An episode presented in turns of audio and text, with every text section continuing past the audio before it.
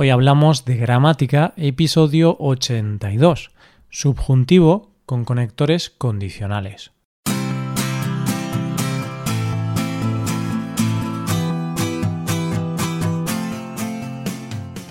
Bienvenido a Hoy Hablamos de Gramática, el podcast para aprender gramática del español cada semana. Ya lo sabes, publicamos nuestro podcast cada miércoles. Puedes escucharlo en iTunes, en Android o en nuestra página web. Recuerda que en nuestra web puedes ver una hoja de trabajo con la transcripción de este episodio y con ejercicios con soluciones para practicar lo que vamos a ver hoy. Estas ventajas están disponibles para los suscriptores premium hazte suscriptor premium en hoyhablamos.com. Hola, oyente, ¿qué tal? ¿Cómo estás? Hoy es miércoles y este es el podcast de gramática, donde hablamos de gramática del español, claro. La semana pasada hablamos de los conectores condicionales. ¿Recuerdas? Pues en el episodio de hoy veremos el uso de subjuntivo o indicativo con los conectores condicionales. Hoy hablamos del subjuntivo con los condicionales.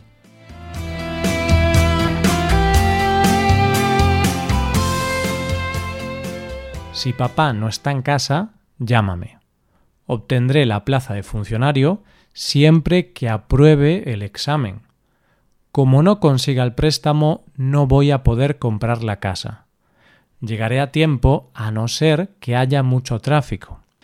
Estos son algunos de los ejemplos que analizamos la semana pasada. En estos ejemplos tenemos conectores condicionales como si, siempre que, como, a no ser que. Estos conectores hablan de una condición, hablan de que para que algo suceda tiene que ocurrir otra cosa, es decir, para que suceda A tiene que suceder B. Si estudio mucho, aprobaré el examen.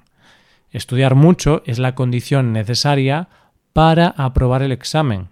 Por eso la expresamos con el conector condicional sí. Si te fijas, después de estos conectores, en algunos casos usamos subjuntivo y en otros usamos indicativo. Si papá no está en casa, llámame. Está es indicativo. Obtendré la plaza de funcionario siempre que apruebe el examen.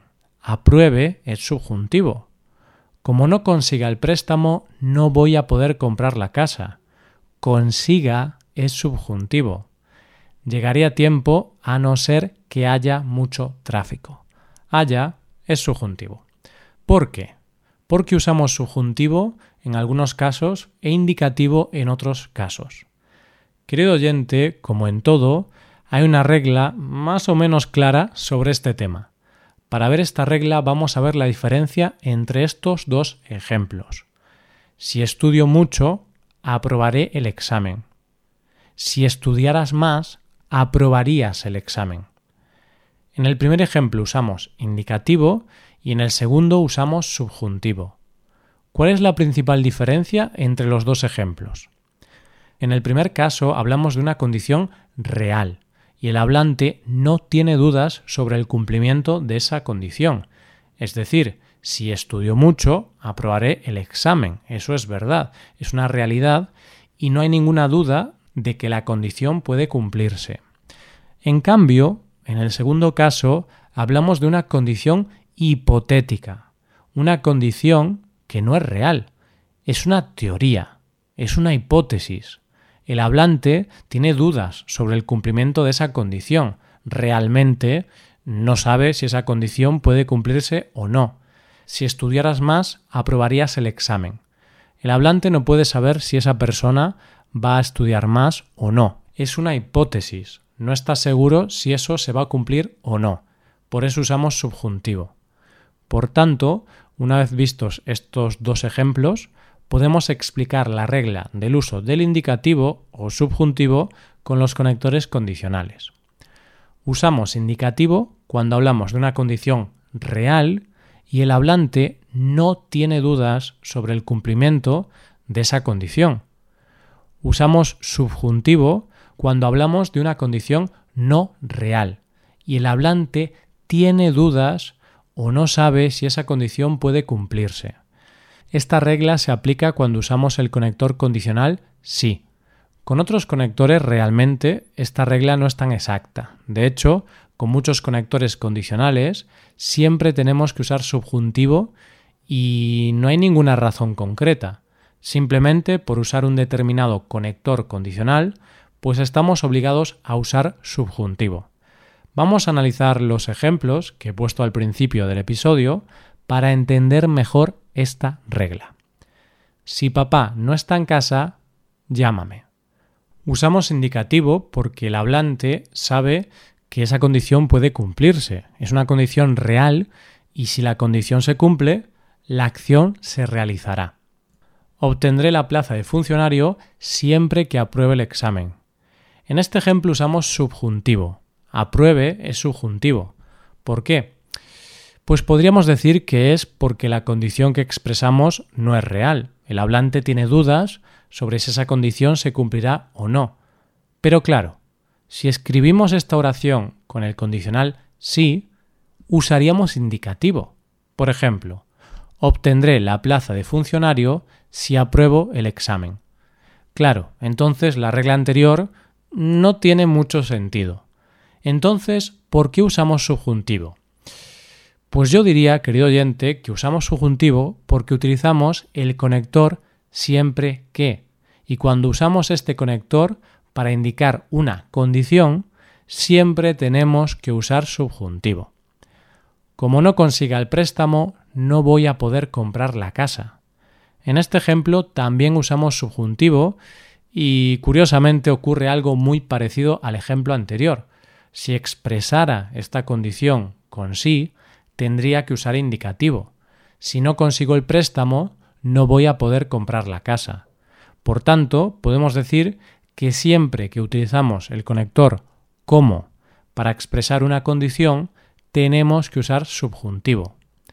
Llegaré a tiempo a no ser que haya mucho tráfico.